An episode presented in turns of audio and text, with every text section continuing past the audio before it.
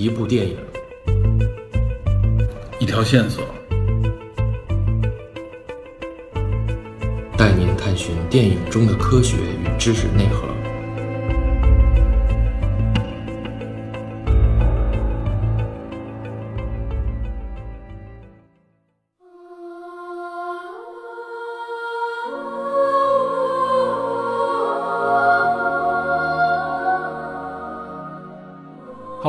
欢迎收听本期的电影侦探，我是 Peter。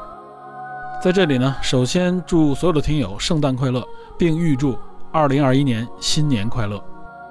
今天这是一期特别节目啊，嗯，适逢年底，相当于是对2020年的一次回顾和总结。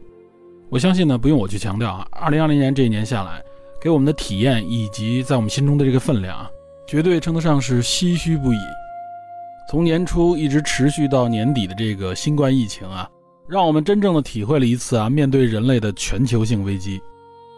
甚至呢，就有不少听友啊去考古，翻出我们三年前，也就是二零一七年那时候，相当于是我们聊的第三部电影啊，也就是《僵尸世界大战对人类的启示》这一期。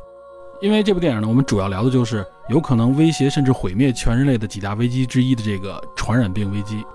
而且呢，我们也在节目里边简单回顾和介绍了一下当年曾经肆虐我国的这个非典型性肺炎。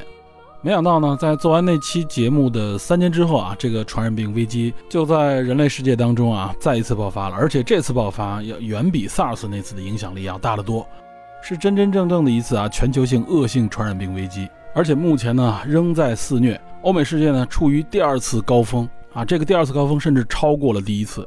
虽然呢有疫苗的好消息陆续推出，算是让人类呢看到了希望，但是呢警报却远远没有消除。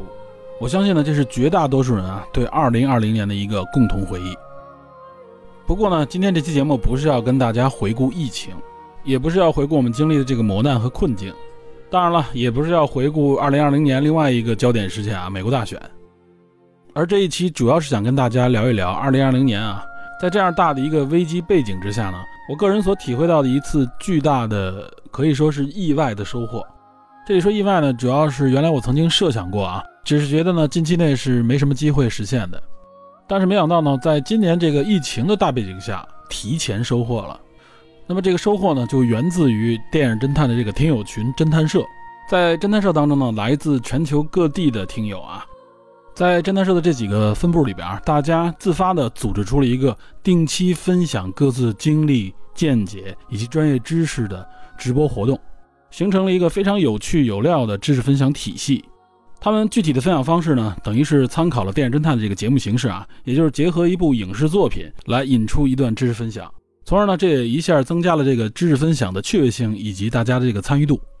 这也就是刚才我说的啊，在喜马拉雅做这个音频节目以来，我们所遇到的啊最大的一个意外收获了，是二零二零年名副其实的一个意外的惊喜。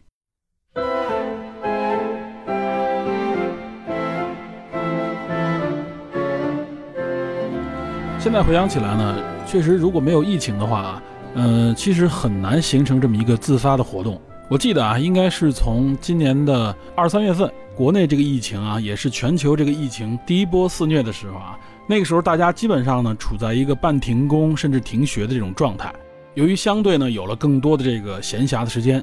同时呢，互联网上一些相应的工具呢开始流行，比如像 Zoom，包括后来国内很多的在线会议平台，从而呢就触发了啊大家在群内组织这样的一个交流。前后差不多有二十多期啊，呃，我们管它叫做侦探社影评会。主要的形式呢有几种。一种呢是群口，就是针对某一部电影呢，大家做不同的这种解读。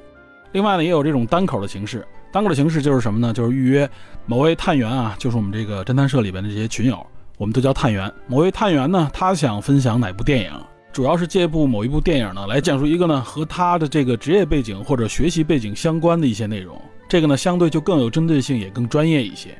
另外，偶尔我们还会举办一些辩论会啊，就是针对某一部电影啊所针对的这个话题，或者说针对某一个热门的话题，提前呢大家要选好阵营，选出代表来来做一次直播的辩论。此外呢，还有一些听友呃结合自己在海外的一些生活啊经历，做一些人文介绍类的分享。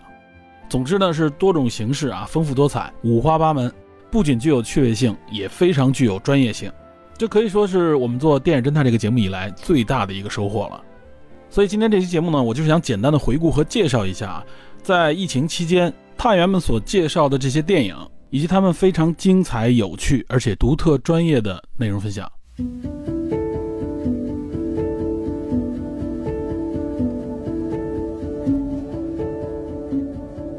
在介绍之前呢，先简单说两句有关侦探社的一些信息啊。呃，侦探社是我们电影侦探的这个听友群。我实际上好像应该是在一八年吧，应该是开始呢，在节目的这个简介里边贴出来我自己个人的这个微信号。其实目的呢很简单，就是希望能够和听友们做一些更近距离的交流。因为毕竟，我觉得呢，可能对我们这个节目感兴趣的听友，可能相对来说呢，是对一些信息和知识呢更具有这种好奇心，同时呢，也有可能有一些自己的这种专业的见解。我呢，也是希望通过这种方式，能够发现一些有趣的听友，并且能够相互学习、相互促进。因此呢，有些加入侦探社的听友也知道啊，呃，包括我在节目里边，其实我原来也介绍过，就是说呢，这留的是我自己个人的微信号。所以呢，加入进来的这个听友呢，我都会简单聊两句啊。只要我有时间，有的时候呢，我可能会呃集中的，可能有若干个听友一起加我，然后集中的沟通一下。因此呢，不一定很及时，但是呢，我一般看到呢，都会和大家做一个沟通。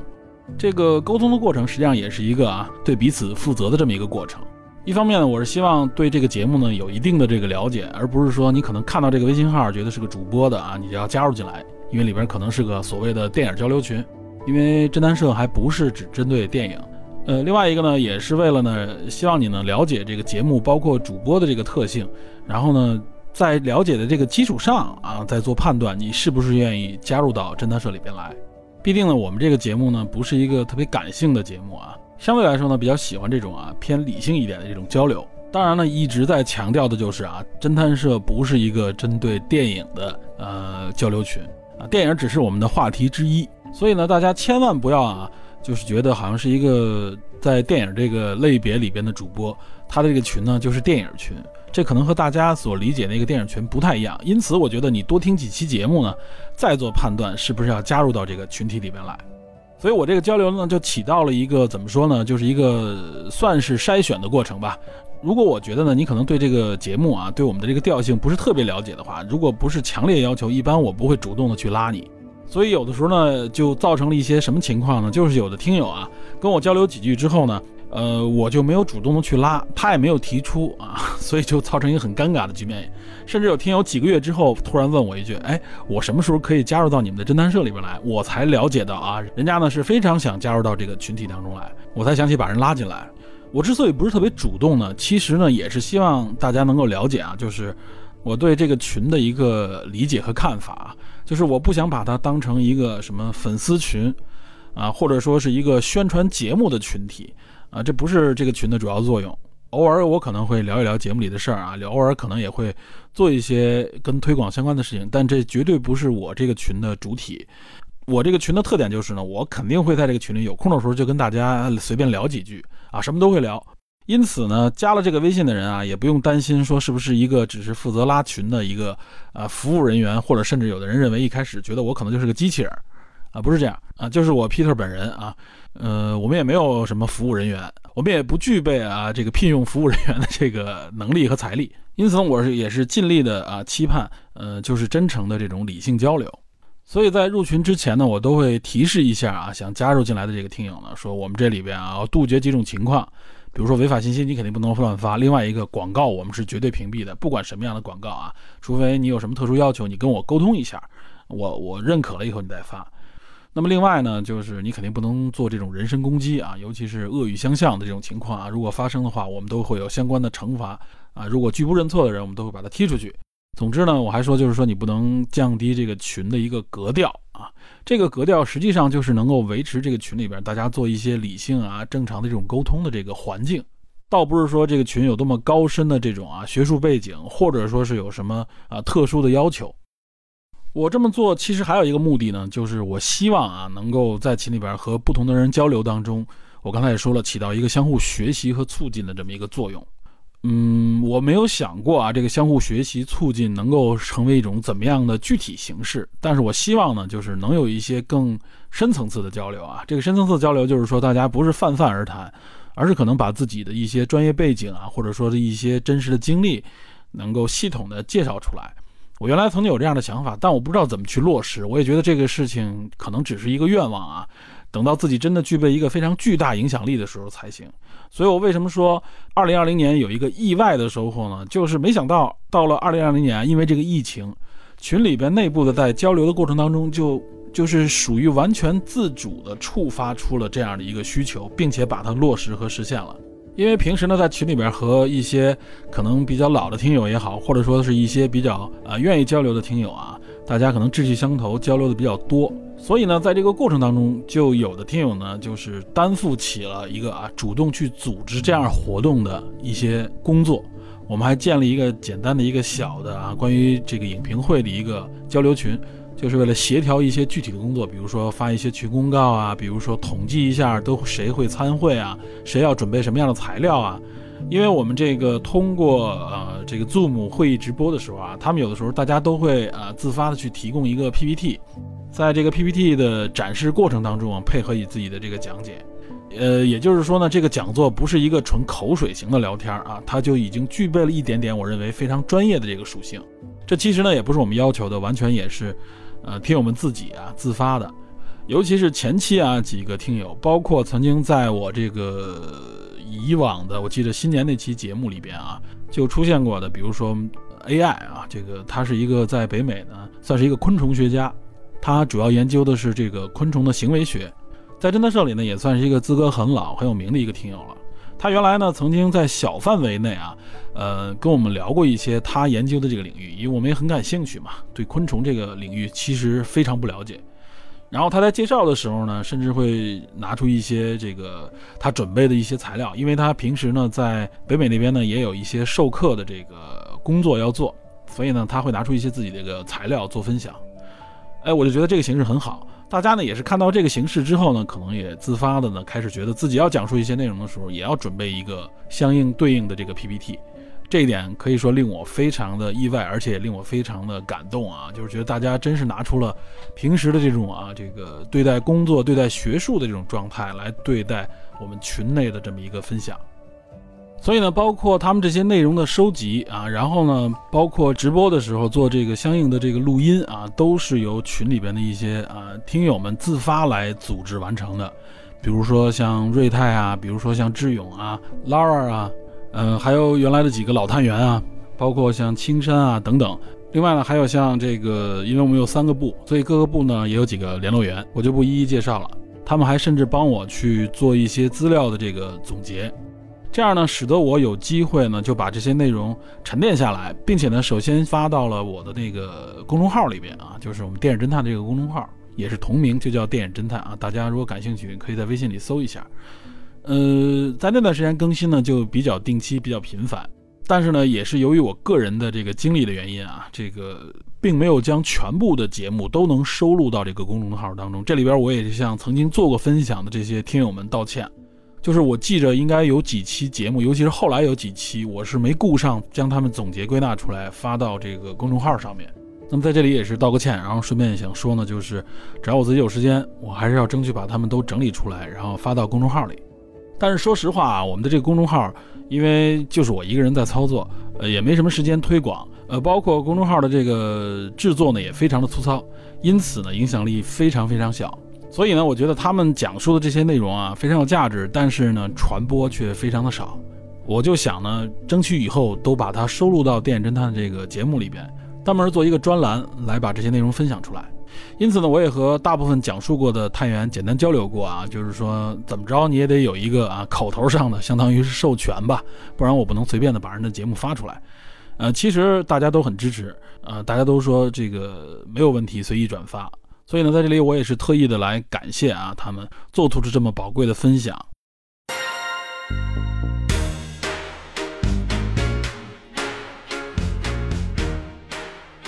据我的回忆和不完全统计呢，侦探社内部的这次影评会分享啊，差不多应该是从今年的二三月份开始的。我收录到公众号里边的第一期呢是三月十五号。但实际上呢，这个讨论的时间点呢，应该是在三月初。但是之前我记得应该还有一两期，只不过那时候呢，由于准备的不充分啊，所以缺乏这个录音的这个资料。另外呢，还有几期呢，可能由于设备的原因啊，或者说因为一些意外，包括我自己可能有一些确实太忙，没有准备，没有去收录的内容。我记得应该也发生过几次这样的情况，所以说呢，是据不完全统计。嗯，今年侦探社的这个影评会啊，应该是有二十期以上。呃，我们差不多是一周一期嘛，那么加在一起也持续了四五个月的时间，呃，基本贯穿于春季到夏季啊，直到这个。八月份左右呢，国内这边疫情基本上呢开始大面积的解除，然后呢恢复到一个基本上正常的工作状态。一周一次的影评会呢就暂时告一段落。那么所涉及到的这个电影影片呢，也差不多应该有二十五部以上了。我举几个大家比较熟悉的电影啊，比如说像韩国电影《燃烧》，这个呢应该是影评会比较早的一期，当时我记得呢也是呃应该不止十几个探员吧进行了直播的发言啊，针对这部电影。讲述一些自己的感触，因为这部电影也是可以说是一个多义性的一部电影，它呢可以有多种的这种解读，所以讨论也比较热烈。其中不乏有这种在电影学院进修的专业同学。另外呢，还有一些经典老片以及最近的一些热门话题影片，比如说像爆炸新闻啊，这个主要是聊职场的一个性骚扰以及女权相关的话题啊，这个讨论也非常热烈。比如说像库布里克的这个呃全金属外壳啊，这个主要是越战的话题。还有呢，像经典的《天空王朝》这一期呢，大家聊了很多相关的话题，从政治、宗教、文化以及战争，甚至还涉及到植物学啊，就是电影里面出现的一些花卉这个话题。呃，这些期分享呢，主要就是我说的这种群口的模式，就是大家一起来聊。因此，这一期分享下来啊，差不多有十几个探员做主题的发言，再加上参与讨论的这个探员啊，就更多了。所以有的时候呢，一次直播的这种啊分享加讨论加在一起，前后可能要持续三四个小时，话题多样，气氛热烈，既考验了这个表达能力，又考验了头脑，同时还考验体力。但仍然有探员觉得呢，自己的表达还不充分，有些话呢还没有展开来去讲。那么因此呢，影评会就针对性的做了一些啊适应性的调整。后面的分享呢，更多是单个探员啊，就是我说的这种单口的形式，或者呢偶尔有那么两三个探员做分享的情况。不过讨论依然是非常热烈，但是显然呢，这样的分享就更具有针对性，也更专业，相对呢深度就增加了。这里涉及到了一些影视作品啊，我简单的罗列一下，比如说有《哈利波特》《达拉斯买家俱乐部》，有《迫在眉睫》呃，《雷霆沙赞》《小偷家族》《饮食男女》《自闭历程》《昆虫总动员》《决胜二十一点》《天赐之女》，还有这个游戏《最后的我们》。另外呢，还有电视剧《雪翼》，以及呢一个俄罗斯的电视节目叫做《通灵之战》等等。这些电影所涉及到的这些话题呢，有很多都是我完全意想不到的。那么接下来呢，我就想相对啊详细一点的来介绍一下这些期当中比较有趣啊，同时我也能听懂的、印象比较深刻的几次分享。这里要强调的是啊，大家的分享都很赞，有些内容呢非常的专业啊，而且角度也非常的奇特。但限于我个人能力，可能并没有完全消化，或者说呢，还不能完全理解，因此呢，我只能挑一些我认为我听懂了的一些内容呢，和大家做一个分享。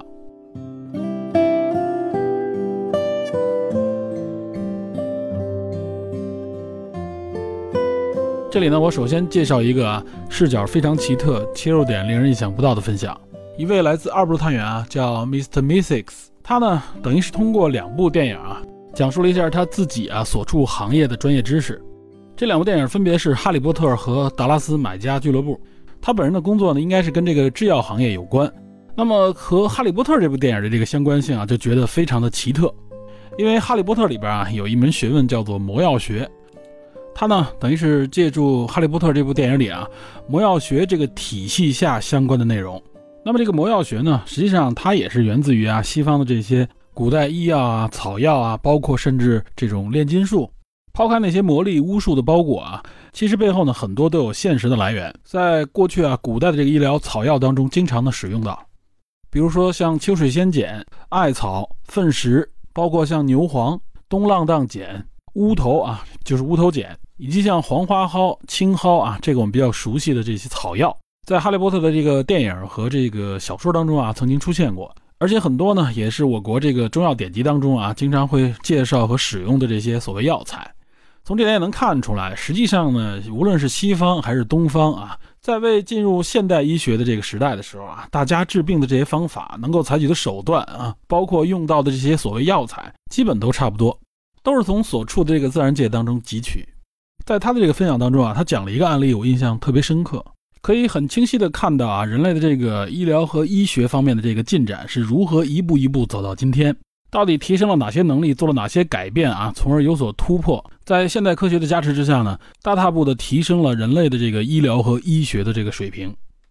他呢介绍了水杨酸啊这么一种分类的植物激素。那么最早呢，这个水杨酸实际上是在公元前五世纪啊，也就是在两千四五百年以前，就已经被当时的人类用于药用了。最早的文字记载呢，出现在这个古希腊，当时的古希腊医生希波克拉底啊，就记录了这个用柳树皮提取出一种苦味的粉末啊，可以用来止痛和退烧。这实际上就是水杨酸的前身，而且这个用法呢，在世界的多个地方都有发现。比如苏美尔啊、黎巴嫩啊，还有像古亚述啊，都有这方面的记载，包括我国也有。主要呢就是用来镇痛和退烧。那么，直到1828年，法国的药剂师呢亨利·勒鲁克斯和意大利的化学家拉斐尔·皮里亚，就利用化学的方法呢，从柳树皮当中呢提取了这个有效成分，并给它起名叫做水杨苷。然后皮里亚呢通过分解该物质得到了水杨酸。在那个时代呢，对水杨酸啊具体的这个药用机理其实还不太了解，那个时候的研究手段也有限，所以呢，就是发现这个水杨酸除了有这些药用作用之外呢，它同时对肠胃也有刺激啊，这个服用过量的话，实际上会对人体造成肠胃方面的这种伤害。后来呢，一八五三年，法国化学家查理斯·弗里德里克·雷哈特，他呢就合成出了这个乙酰水杨酸。那么这种经过化学修饰的乙酰水杨酸呢，就比纯净的水杨酸啊，对这个消化道、对肠胃的这个刺激性就要小很多。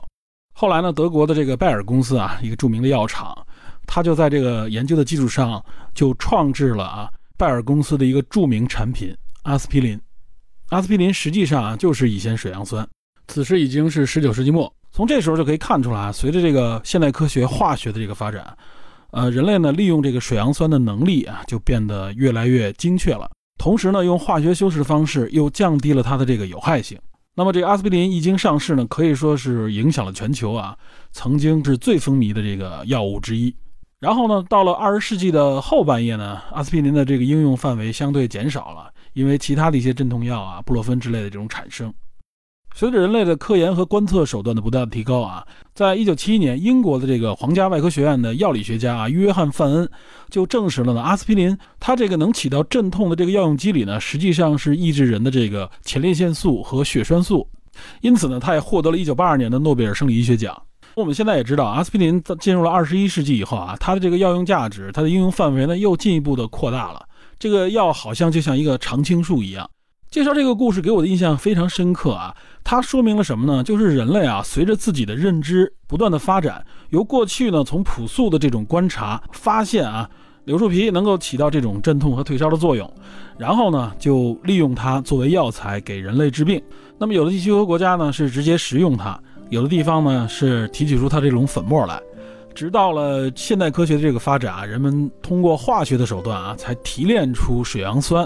然后呢，在这个基础上，又进行化学修饰，降低它的副作用，同时呢，也成百上千倍的提高了水杨酸的这个纯度，去除杂质。这等于就是提高精度的同时呢，避免那些不必要的元素啊对身体造成的伤害。那么，如果不是通过化学科学的这个帮助呢，人类是无法直接从柳树皮当中去提炼的，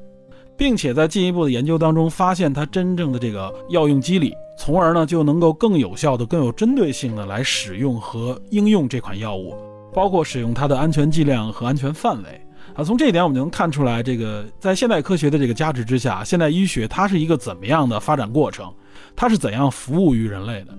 那么水杨酸，我刚才说了，它在中医里面也有使用，是什么呢？我们的有一味中药药材叫做柳白皮啊，实际上就是柳树皮，在中医的典籍里是这样介绍的啊：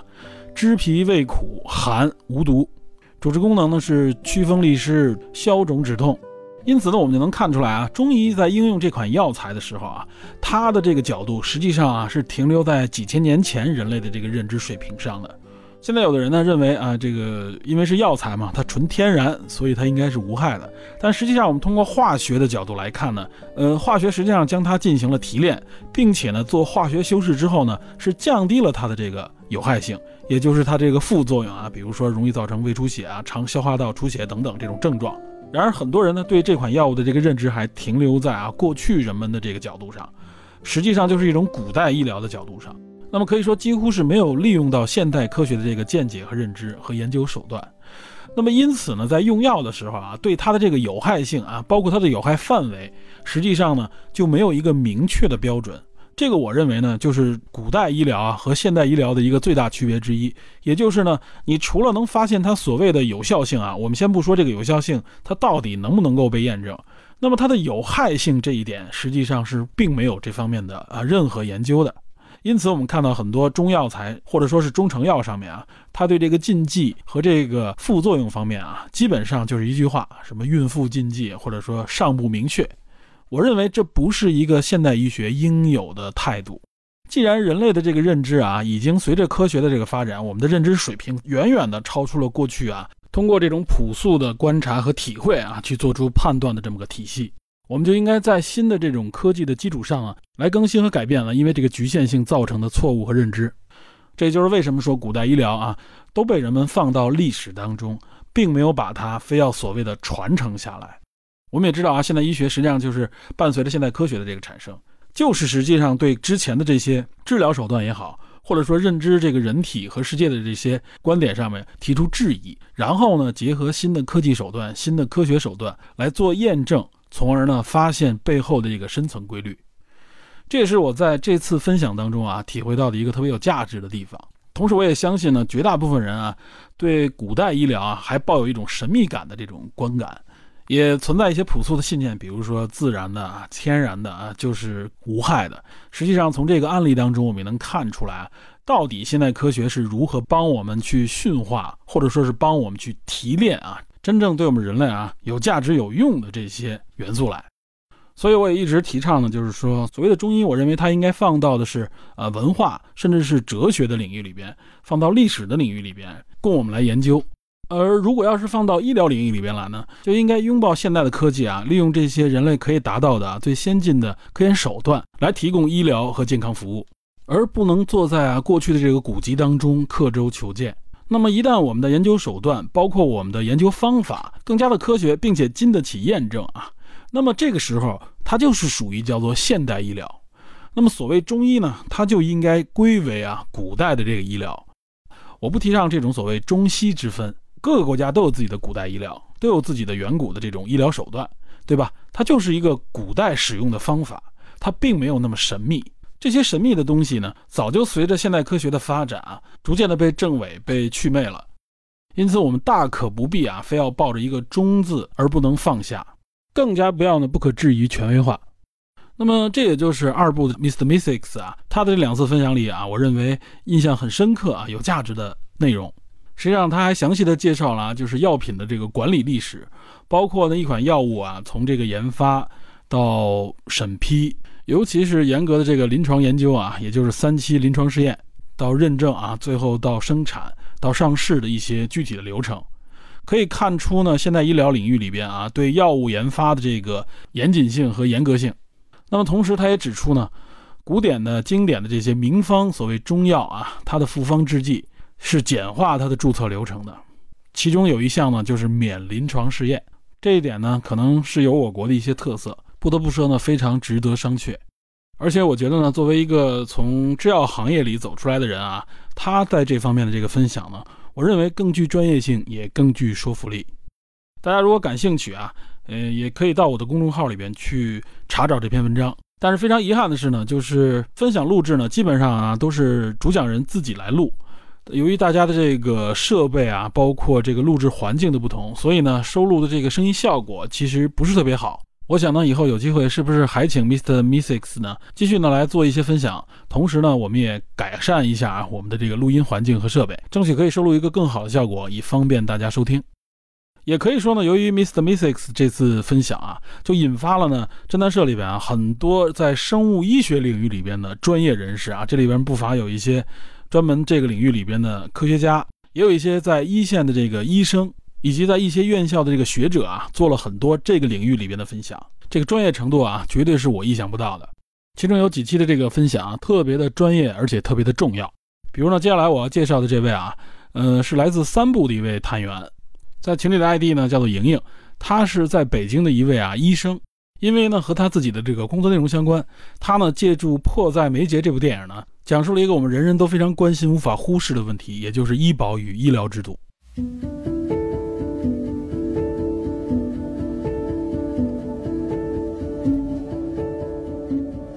首先呢，莹莹医生谈了有关医保啊，对我们个人来说是多么重要的一件事情。我们人人都应该拥有医保。他呢拿北京举例啊，北京的这些用人单位实际上是强制医保的，因此呢，北京的这个医保也分为两档，比较简单，一个叫城镇职工医保，一个叫城镇居民医保。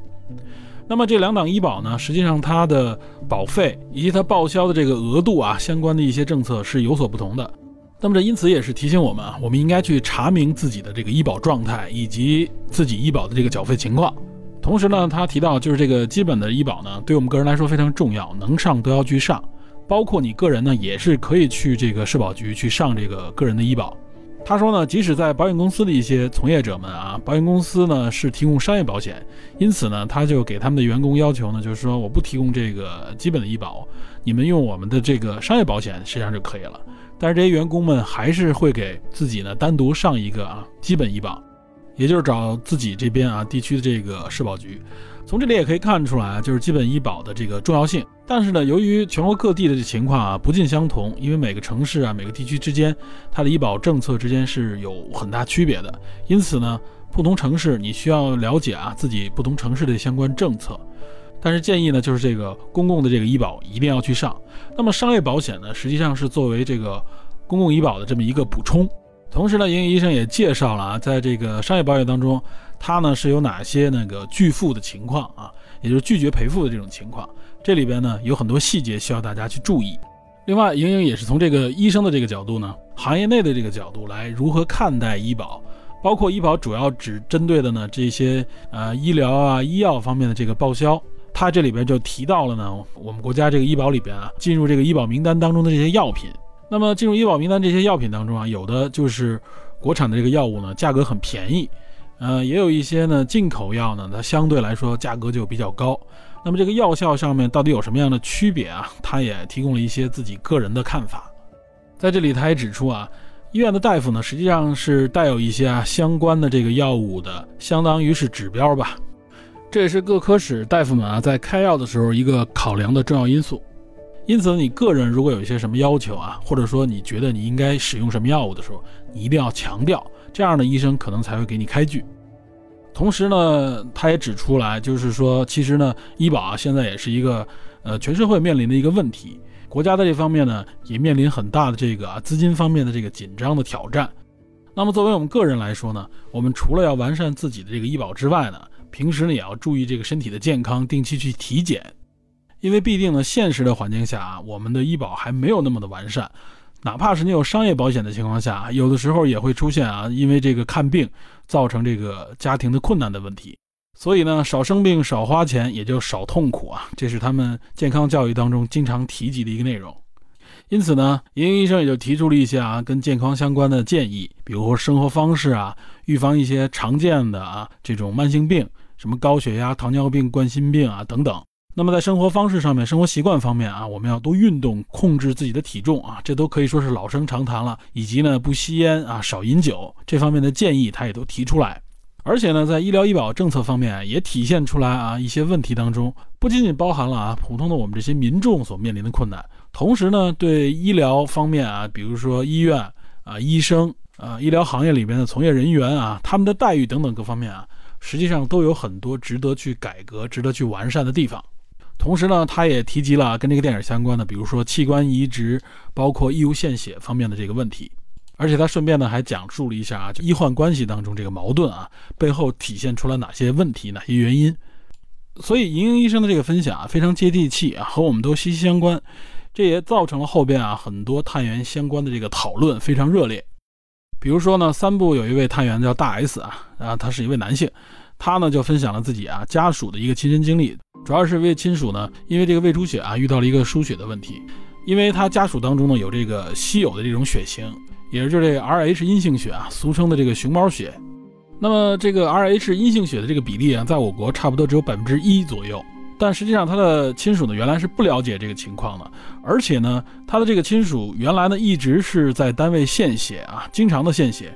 献血的时候也不给他查明这个血液是不是 Rh 阴性血。所以呢，直到这个手术前才发现了他这个血型啊是阴性血，因此呢就遇到一个输血的问题。因为他遇到这个情况啊，差不多有十年左右的时间了，在那个时候啊，就是说这个阴性血本身就非常的短缺，呃，然后如果要调取这个阴性血呢，又非常的麻烦，所以他们几经波折，费了跑半天的劲，最后还是没能来得及，导致呢这位亲属呢因为这个失血过多啊，导致血色素特别的低，最后呢在这个手术台上就去世了。他这个经历呢，就让他觉得就是有关献血啊、血液这方面啊，包含很大的问题。那么针对这个熊猫血呢，实际上现在仍然是一个啊比较棘手的问题，这都需要我们医疗制度啊相关的领域要做出更大的这种努力。然后呢，分别有两位探员啊，呃，都是来自三部的，一位是宋亮，另外一位是 Lara 啊，他们两个人呢分别介绍了一下，一个是欧洲的情况，另外一个呢谈了一些其他国家的啊，和我们国家做了一些对比。Lara 呢就介绍了啊，有三个角度来分析，一个呢是质量，另外一个呢是价格，还有一个就是效率。我们国家呢应该是采取了呃效率和价格这方面的优势，所以呢质量这方面呢就有待提高。这个质量呢还不是说我们的顶级医疗水平不够，而是说我们的平均医疗水平啊，除了一些顶尖的三甲医院以外，这些普通的医院啊，他们的这个医疗水平没有达到一个更好的一个基准线。所以这也是导致为什么呢？很多的病患呢都集中到这些大的医院去。那么像英国呢，它就显然是保证了这个质量啊，还有一个就是价格，因为它全民医保啊都是免费的。但是呢，它的效率呢就大大的降低了。因此呢，如果你要是想提高效率，就不得不花更多的钱呢去找这种啊私立的医院去完成自己的这个医疗需求。宋亮呢介绍了一下啊，就是分诊制度的这个优势，因为呢有比较好的这种分诊制度呢，所以呢就缓解了像我们这种啊一有病就集中到三甲医院去排队的这种情况。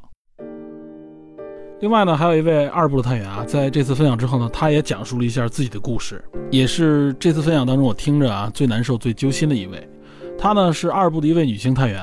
但她呢得了一种慢性病，应该叫做这个支气管的肺曲霉菌病啊，因此呢就需要定期的长期服药。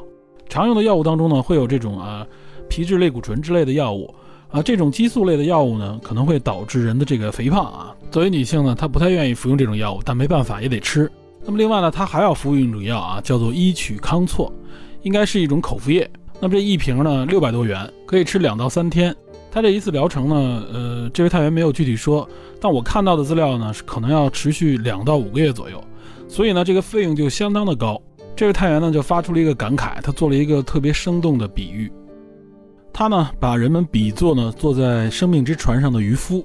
普通人呢坐在这艘船上，平时除了打鱼以外呢，那就可以休息休闲，等于是坐在自己的生命之船上面来看待周围的风景。但是他呢作为一个有这种严重慢性病的这么一个患者，他呢除了打鱼之外呢，剩下的时间主要就用于修船。也就是说呢，他需要耗费非常大的精力呢，来维持这个生命之船的行驶。听到这里呢，我也觉得颇为感慨。他呢，结合这个医保制度啊，结合这个医疗相关的政策，他觉得呢，平时的努力工作主要呢，目的就是为了修船啊，就是为了让自己的这个生命延续下去。但是呢，自己有老去的这个时候啊，老去的时候不能劳动的时候呢，他觉得呢，就可能肩负不起啊修船的这么一个重任。这一方面呢，就谈到呢，作为社会上的人。那么这种医疗的这个负担到底应该由谁来承担的这么一个话题？另外一点呢，他就提到了安乐死啊，他本人是从事法律工作的，他觉得安乐死方面呢，是不是国家考虑相关的立法？因为必定呢，等到老去的话啊，在面临这个疾病的这个困扰，那可以说对生命呢本身也是一种折磨。他希望呢自己能够啊体面的去面对这些问题。这些问题呢，是我们这些啊可能普通人来说平时不太会想到的问题。但是正是因为他自己的这么一个遭遇，或者说是他自己的这个身体上的这个问题呢，导致他不得不经常去思考这方面的话题。因此呢，这次关于医保啊、医疗政策相关的这个讨论啊，包括大家讨论这个话题的时候讲出自己的一些故事，让我觉得呢特别的重要，也特别的有必要让更多的人听到这样的内容。其实这里涉及到的很多话题呢，可以说是全球性的。尤其是面对疫情的时候啊，这个话题就变得特别的有意义。作为我们人类社会啊，不同的国家、不同的社会遇到种种的这种啊公共卫生、公共医疗方面的问题的时候，那么作为一个国家的公民也好，或者说作为一个纳税人也好，个体的这个健康啊，该如何来保护和保障？那么遇到这种罕见病也好，或者说遇到这种特殊的疾病、慢性病的时候，他们的这个健康应该如何来维护？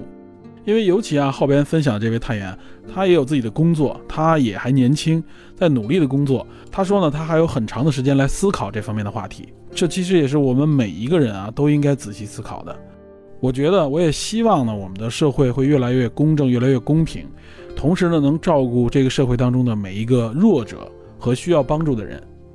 我们看到啊，很多国家在这方面呢，实际上呢是做出了很多长足的努力的。越来越多的人认识到呢，这个问题不是仅仅啊，只是我们自己的问题，我们自生自灭，这实际上也是社会，也是国家，也是政府的主要责任之一，也就是教育、医疗和养老啊，这主要三个民生问题。我觉得我们在这方面啊，无论是社会还是个体，该去思考、该去解决的问题还很多。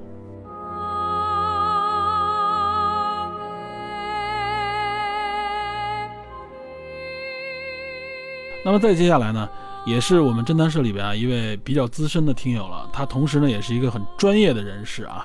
他呢目前在北美呢从事呢脑神经领域的这个科学研究，也就是来自侦探社二部的旺旺同学。旺旺同学呢绝对称得上是一个标准的啊脑神经领域的科学家。他这次分享的这个内容呢，实际上是针对啊一部叫做《自闭历程》的电影，讲述呢有关自闭症啊也叫孤独症的这么一个话题。这可以说是一个非常专业呢，社会上也很关注的这么一个领域。虽然说呢，他的研究领域呢，并不涉及到啊有关自闭症和孤独症，但是他自己呢，却很关心这个话题。他呢，就借助这么一次分享的机会，给我们做了一次很专业的啊有关自闭症、孤独症的这么一个介绍和讲解。这个分享的题目呢，他起名叫做啊神经漫游者的银河系孤独指南。因为呢，社会上有一种说法呢，管这个自闭症患儿或者说孤独症患儿呢，叫做来自星星的孩子，听上去很浪漫，却又很残酷。那我们人脑呢，差不多有一千亿左右个啊，这个脑细胞，这里面包含了一百四十亿的神经元和九百亿的啊胶质细胞。他认为呢，我们的大脑就像银河系一样啊，因为我们的银河系呢，差不多有两千到四千亿颗恒星，以及至少一千亿颗行星。所以我们能看出来啊，科研人员看待这个世界啊，实际上也是很诗意的。其实呢，他在这一次分享当中啊，介绍了很多部电影。这里呢，除了这部《自闭历程》啊，它源自一个真人真事改编的传记型电影，还包含了几部啊耳熟能详的影片，比如说《雨人》啊，就是 Dustin Hoffman 和汤姆克鲁斯阿汤哥一起主演的这部电影啊，一九八八年上映的，也是源自真人真事的改编。那么还有一部呢，叫《海洋天堂》啊，是前几年李连杰和文章一起主演的一部电影，以及呢一部粘土动画片啊，也非常有名。叫做《玛丽和马克思》，实际上是导演本人啊自己半自传的这么一个故事，是一部非常感人的啊动画片。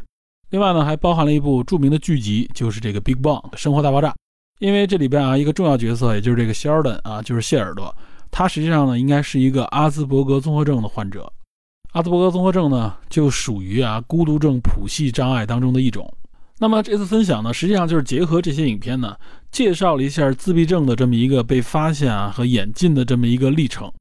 以《自闭历程》这部电影为例啊，它实际上就是主角呢叫天宝格兰丁啊，他生活成长的故事。他从早期呢，也就是在两岁的时候呢，被人认为是一个啊怎么说呢，就是一位脑残啊，就是脑子有问题的这么一个婴儿啊，认为他的这个症状是不可逆的。稍微长大一点呢，被诊断为这种啊婴儿期的精神分裂症，同时呢，社会上就怀疑呢是他妈妈造成的，所谓的冰箱妈妈理论啊。那么这个冰箱妈妈呢，实际上呢也是对自闭症成因啊曾经有过的一次误解，就有的人认为呢，所谓冰箱妈妈啊，就是这个妈妈非常的冷漠啊，可以说是精神虐待自己的这个孩子，才导致这个孩子有这种精神上的这种症状啊，就是这种自闭症啊、孤独症的这种症状。这个误解呢，也导致社会上呢曾长期的啊认为自闭症的成因实际上是由家庭造成的，从而呢影响了啊在儿童期对这个症状的一种干预疗法。那么好在呢，格兰丁的母亲呢是一个非常坚韧的母亲啊，她坚持呢来细心的照顾她的这个女儿，并且呢不断的和她交谈，用语言以及社交干预啊，还有情绪共情等啊这种方式，来不断的影响和干预她的这个女儿。所以呢，格兰丁的这个症状呢就不断的好转啊，而且他也上了学。虽然说呢，他还有一些啊比较怪异的行为，但是呢，他考入了自己啊理想的这个大学，并且呢，发现自己擅长的领域，也就是通过所谓的这个农场悟道啊，他发现呢自己喜爱的是这个畜牧学，因为格兰丁称自己呢，他可以像牲口一样的去思考。而且在这个领域呢，还写出了重要的论文，成为这领域的专家。同时呢，还改造了啊屠宰场等一些设施和设备，能够大大提高这个屠宰效率的同时呢，又提倡呢优待和尊重这些牲畜。格兰丁呢，现在是一位啊这个畜牧学和动物学的教授，同时呢，也是一个农场的这么一个设计专家。另外呢，他的影响力非常大的一点就是他在有关啊孤独症这个领域里边的一些自己个人的分享。成为呢，在世界上都知名的一位啊，讲述自闭症的这么一位学者。旺旺同学呢，这期分享内容也很丰富啊。这次分享当中呢，我觉得呢，有一些重要的信息值得呢去推广宣传一下。比如说呢，如何早期的去发现和诊断是否患有了这个自闭症。通常情况下啊，最佳的诊断时间一般在二到五岁期间。在这个年龄段呢，出现所谓的五不症状啊。这个五不是什么呢？就是不看、不应。不止、不语和不当啊，这个不看呢，就是当你给一些信号让他看、关注一些内容的时候，他自己不关注，根本不看或者少看。不应呢，指的是不回应啊，就是你呼唤他也好，或者说是和他做交流的时候啊，这个儿童很少的去回应。还有这个不止呢，指的呢就是说缺乏这种啊必要的肢体动作，比如说儿童呢，这种婴儿呢，会对自己感兴趣的东西呢，会指指点点。啊，比如说他会表达自己想要什么啊，但是呢，自闭症儿童呢，往往会缺乏这种请求和表达。不语呢就更好理解了，就是多数这个自闭症儿童呢存在这种语言的障碍啊，也就是所谓的语言发育的延迟，呃，很难交流，不善于表达啊，说白了就是呢，很难学会说话。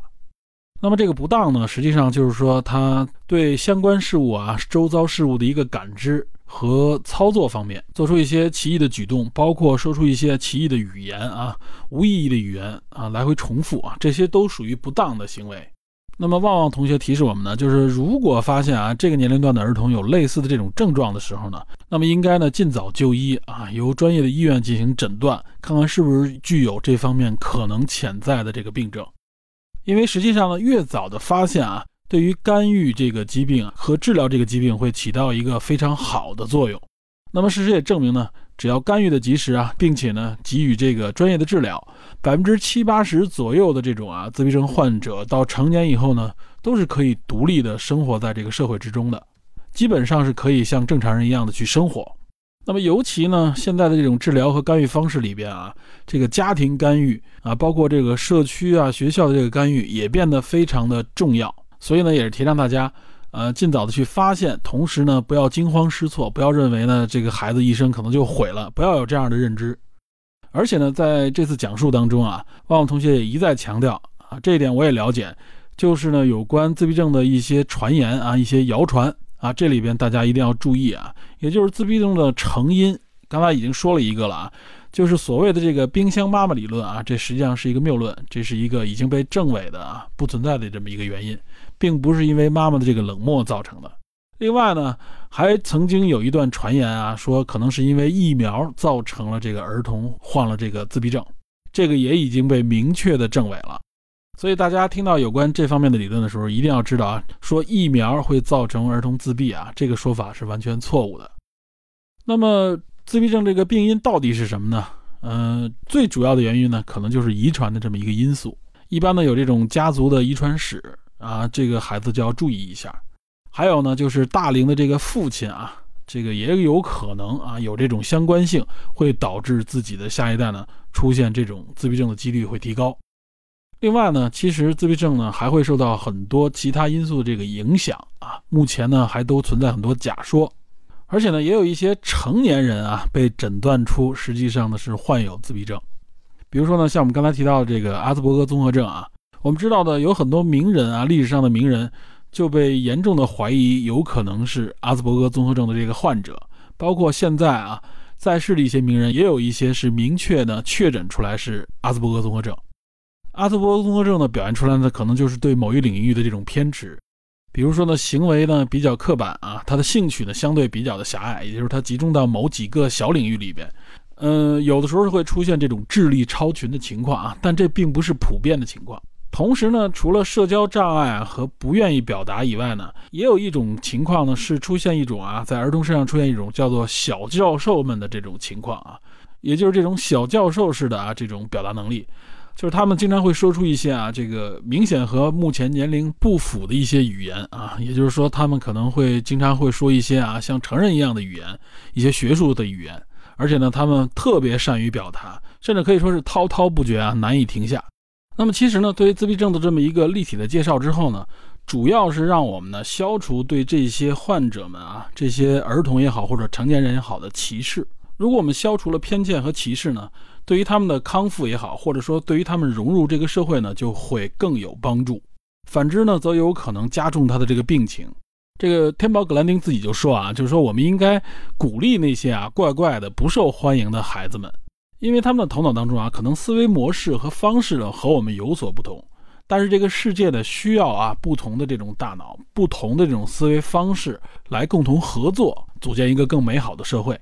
那么在自闭症患者当中啊，它实际上有三种类型，这三种类型当中呢，每一种都是在特定的领域当中的表现呢，可能会优于常人。呃，比如说有一种叫做视觉思考者啊，这个天宝格兰丁啊，应该就属于视觉思考者。他们更适合于从事什么呢？就是艺术行业啊、设计行业啊、工业设计，包括像摄影啊。也就是说，他们对图像呢有着特别的专注和记忆。另外还有一种呢，叫做模式思考者啊，他们呢就更适合做什么呢？比如说做数学方面的研究啊，数学家，或者说呢做程序员啊。我们看到我们身边有一些程序员，我们觉得他怪怪的啊。平时无论交流也好，或者说是谈吐也好，行为方面也是啊。可能有一些程序员啊，就是我们认为的那种啊，所谓的 nerd。但是也许他们就是啊，模式思考者。另外呢，还有像语言思考者啊，他们呢就适合做什么呢？比如说新闻工作者，或者说是演员。所以呢，有很多政客呢也被证实，他们实际上呢是呃这个阿斯伯格综合症的患者。这一点呢，就衍生出一个问题呢，也就是说，自闭症这个症状啊，它为什么没有在人类的这个演化过程当中呢，逐步的被淘汰？也就是这个症状为什么一直还存在呢？从演化的角度来看呢，这么一个所谓的缺陷啊，它为什么没有被淘汰呢？说明它可能就有着它啊必要的意义。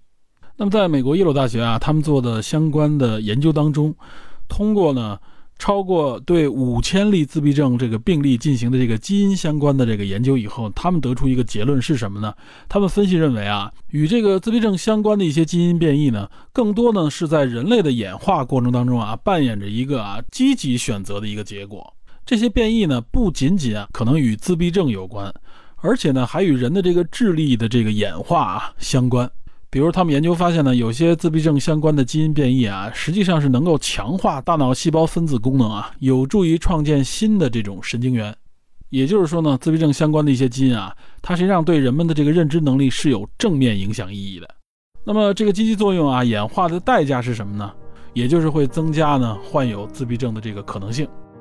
最后呢，旺旺同学实际上是在强调什么呢？就是说，我们这个世界需要的是不同的这种心智和不同的这种思维模式。啊，也许有朝一日呢，我们认为啊，他们的不同并不是所谓的病症，而仅仅就是因为不同而已。那么也是希望呢，每一个走入这个世界的人都能够被这个世界呢温柔的对待。